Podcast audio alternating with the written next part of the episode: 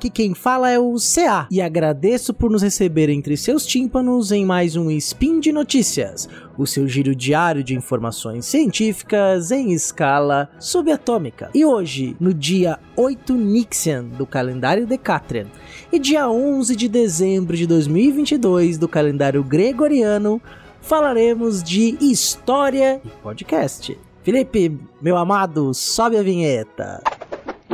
Speed Notícias.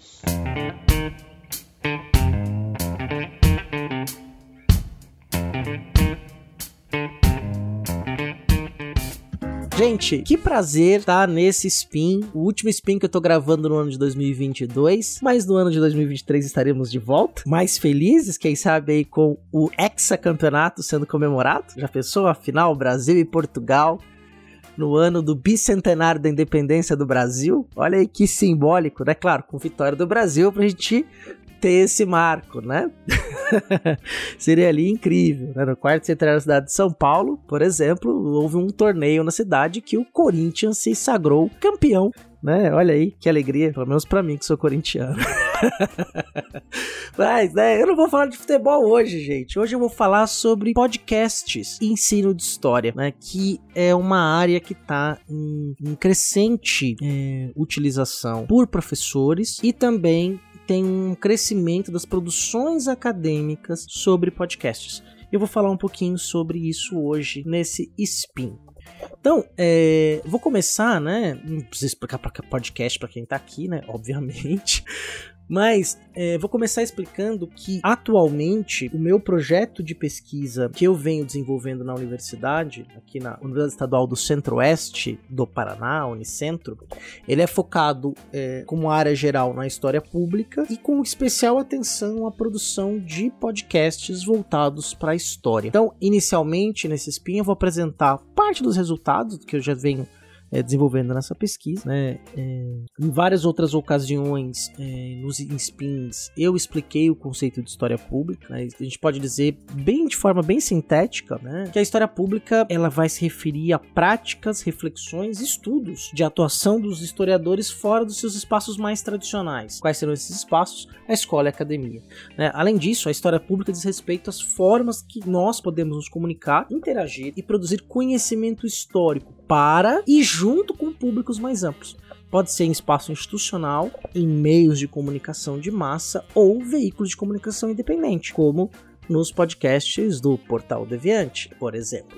Então é uma forma que nós historiadores levamos, não levamos, trabalhamos o conhecimento histórico em outros ambientes que não o acadêmico ou escolar. É que a gente não leva conhecimento, a gente constrói conhecimento junto o conhecimento é uma construção, não é transmissão. Então, a, essa preocupação com a história pública ela vai nascer nos Estados Unidos por uma questão de empregabilidade, e no Brasil ela tem uma outra dinâmica, né? E os podcasts, especialmente os podcasts de história, têm se mostrado uma ferramenta importantíssima nesse trabalho que nós, historiadores, temos é, na era da web 2.0, ou quem sabe aí com 5G já 3.0, vai mudar bastante coisa. Né, eu, quero chegar, eu quero chegar no momento que a gente vai poder ver um holograma do imperador do outro lado da galáxia em tempo real. Referência de velho! É, e tem alguns pontos interessantes sobre o podcast que eu queria até trazer para vocês, né? É, primeiro é sobre o um número. E aí a fonte que eu uso é um site chamado Listen Notes, que faz ali uma varredura de mais de 100 mil feeds RSS espalhados pelo mundo inteiro, né, na qual eles vão mapeando a produção de podcasts. Né. O número que se tem agora é que existem no mundo 2.990.410 podcasts, programas, que já produziram em torno de 151 milhões de faixas de episódios diferentes. Claro que, e aí tem uma ressalva que é importante, Existem podcasts, por exemplo, que só tem um episódio, que é, por exemplo, fruto de um trabalho em sala de aula que um professor ou de uma disciplina de pós-graduação, de graduação, que os alunos, os alunos ou o aluno desenvolve um episódio, põe um título, coloca num feed e aí publica. Né? Claro que a varredura do feed eles fazem por meio de robôs, né? Então, por exemplo, tem feed que não tem áudio, tem, sei lá, lançaram sem que lançaram um teste, aí foi sem o áudio, aí não lançaram mais naquele feed, mas registra como um podcast. Então o tempo todo eles estão trabalhando nessa estatística. A gente pode jogar aí um número de erro de 10% para menos, sendo com a margem de erro bem grande né, nesse número, que é muito grande em ciência esse número, né? Mas a gente pode pensar, por exemplo, então, que vai ter podcast tal qual a gente conhece, 2 milhões e 500 mil podcasts, que é um número bem considerável no mundo todo. Né? Desses podcasts, o que é interessante observar, né? A maior parte deles é produzido em língua inglesa. 1 milhão e 800 mil podcasts, dos 2.900 mapeados, são produzidos em língua portuguesa. A segunda língua na qual se produz o maior número de podcasts é o espanhol, com 349 mil produções. E, em terceiro, o português, com 206 mil. Porém, quando a gente vai olhar por países, nos Estados Unidos é o país que mais existem podcasts, com quase com mais de 1 milhão e 900 mil podcasts, e o Brasil vem em segundo lugar, com 195.839 podcasts produzidos em língua portuguesa. Ou seja, do universo do mundo português, de língua portuguesa, dos países lusófonos, o Brasil tem mais de 90% das produções de podcasts. Né? O Brasil é o país do podcast atrás dos Estados Unidos, que é onde se inventa a mídia, né? Tem muito mais veículos de comunicação independentes, é uma outra pegada, porque hoje em dia a gente tem aqueles podcasts que são feitos por temporadas. Então, por exemplo, o UOL, a Folha, é, tem podcasts assim, que são seis episódios. A Vida Secreta de Jair, por exemplo. É, ou o podcast da Rádio Piauí, também, que é Retrato Narrado, que também foi um número limitado de episódios, saiu um ano, e aí vai sair só no outro ano, com outro tipo de recorte. Mas isso é um podcast, com tempo limitado. Nos formatos de podcast são vários. Do tradicional mesa de bar, a podcasts de entrevistas, que são os mais populares, e termos mais produzidos, até podcasts narrativos, podcasts como esse apresentados por uma pessoa de curta duração. Né? Então você tem um monte de formato, né? Mas o que, que dá para perceber a partir desse primeiro momento, né? Que o podcast ele é uma mídia extremamente é, bem sucedida, tendo em vista o número de programas que nós temos mundialmente. E no Brasil também a gente tem aí uma produção interessante. Mas tem um dado que é, eu tenho chamado de fenômeno Anchor. Né? Por quê? Porque a partir de 2019 houve uma explosão da produção de podcasts. Né? Só para vocês terem uma ideia, é, em 2019, se tinha ali uma média de novos podcasts é, por ano, né? É, sendo produzidos é, em torno de 203 é, mil. Em 2019, pula para 397 mil. E 2020, o ano da pandemia, vai pular para mais de 700 mil podcasts novos sendo produzidos por ano. E dos 2,9 milhões de podcasts que nós temos é, é, produzidos, 56% desses podcasts estão hospedados no Anchor, especialmente depois que o Spotify adquiriu o Anchor. E por que, que o Anchor tem essa vantagem? Ele é gratuito. Então é, você pode, inclusive, gravar, editar e publicar o podcast direto pela plataforma do Anchor.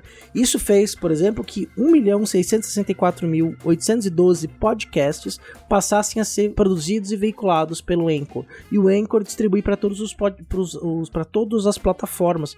É, Spotify, Deezer, é, Podcast Addict e agregadores de podcast em geral. Então houve uma ampliação da democratização da produção da mídia podcast mundialmente que o Anchor ajudou a alavancar. Né? Então é, isso é e dá, não dá muito problema de feed, né? de feed que é o, é o feed RSS que é onde a gente coloca que espalha a notícia quando a gente lança um novo podcast, né?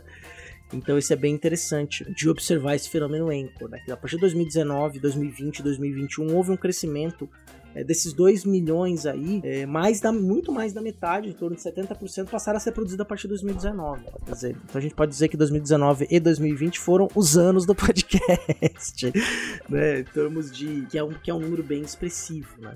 Que a gente tem de produção de podcasts. E no Brasil, a gente veio um pouquinho agora para a segunda parte, né, em termos de produção acadêmica, é, já tem um número considerável de trabalhos né, sendo feitos, não só no, no língua portuguesa, mas também em inglês. Algumas revistas acadêmicas americanas têm publicado é, trabalhos, sejam é, analisando programas específicos ou trabalhando relatos de experiência de professores é, que trabalham tanto na educação básica quanto no ensino superior com o podcast como uma ferramenta de ensino. No ensino de história, por exemplo, você pode usar os podcasts como os nossos aqui do Portal Deviante, o próprio SciCast, o Fronteiras no Tempo, como um material de apoio, né, tanto para professores quanto para alunos, que aí ou você pode, o professor pode gravar podcasts originais e disponibilizar coisas curtas para um estudo do meio, por exemplo, fazer um, um trabalho de campo e o aluno pode ouvindo o podcast em etapas diferentes desse estudo do meio. É como se fosse um audio guide mesmo, ou um outro, uma outra possibilidade que vem acontecendo de maneira bem significativa é a produção dos, dos podcasts feitos pelos próprios alunos como por exemplo é, tá no artigo é, que saiu recentemente, acabou de sair esse texto é, na revista História Hoje, vai link no post, intitulado Metodologias Ativas, Ensino de História e Uso da Mídia Podcast mobilizando saberes para além do espaço escolar, escrito pelo João Paulo de Oliveira Farias, é, em coautoria da professora Sônia Menezes. É, que faz parte do trabalho de pesquisa do mestrado profissional em História do João Paulo Farias, no qual ele realizou, sobretudo nos anos pandêmicos, uma oficina e produção de podcast com alunos, é, com seus alunos do ensino médio de uma cidade no norte do estado do Ceará. E traz os resultados desse trabalho a partir de uma reflexão bem interessante que ele faz é, sobre mídias digitais, o podcast no ensino de história, é, nesse texto que ele publicou recentemente aí em parceria com a Sônia Menezes, sua orientadora, é, na revista História Hoje, que é a revista de ensino de história da Associação Nacional de História, né? então que está vinculada à Associação Nacional de História e a Associação Nacional de História, a seção do Rio de Janeiro. É uma revista aí de bastante repercussão, é muito importante na área, embora a qualificação dela de qualis, capes, que é o que mede a qualidade da revista, ela não seja muito alta, porque essa revista ela abre para que professores da educação básica possam também publicar seus artigos. Ela não é só para quem está inserido internamente no mundo acadêmico. Só que por um lado, que é importante, interessante nesse sentido, é quando a gente vai pegar a avaliação da Qualis Capes, quanto mais gente titulada que publica na revista, maior a sua avaliação. então, é, é uma discussão, uma outra discussão que a gente pode trazer aqui em outro spin, né? Mas a revista História Hoje é uma revista muito importante, muito conceituada no meio de história. Tem link lá no post e é um dossiê sobre tecnologias digitais e ensino de história, que vale muito a pena ser conferido na íntegra. Tem vários artigos lá. Então, é, essa é uma das iniciativas. A gente tem, por exemplo, a dissertação de mestrado do, do, mestrado profissional em História, do Raoni, que faz parte do podcast sobre História, na qual ele aplicou, desenvolveu com professores oficinas de podcast. Foi o trabalho prático. O mestrado profissional ele tem essa característica, né?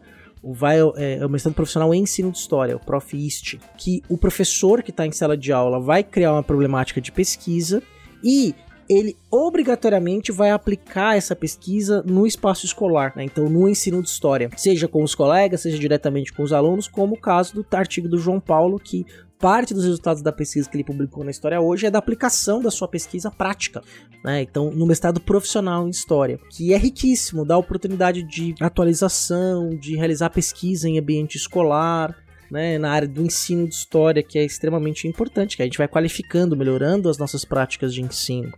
Né? Então, é, feito esse levantamento inicial dos podcasts, o número de podcasts atuais no mundo, que é bem impressionante, né? e a nossa posição enquanto país nele, a gente faz essa reflexão também sobre os usos do podcast como ferramenta didática. Né? Então, essa, na minha pesquisa, também é uma das, um dos braços dele. A outra tem a ver com linguagem, né? Isso está sendo desenvolvido e, e, com regiões além do Brasil.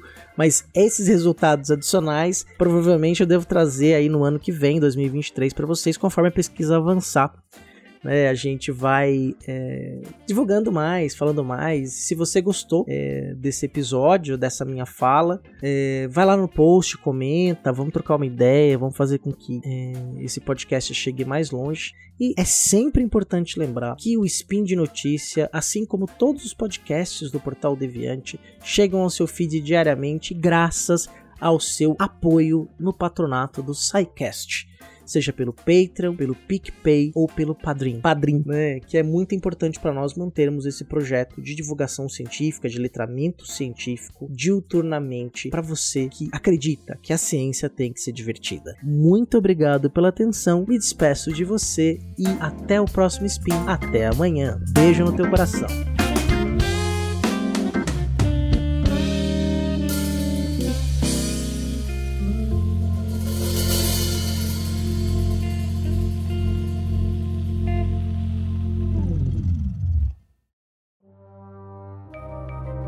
Este programa foi produzido por Mentes Deviantes. deviante.com.br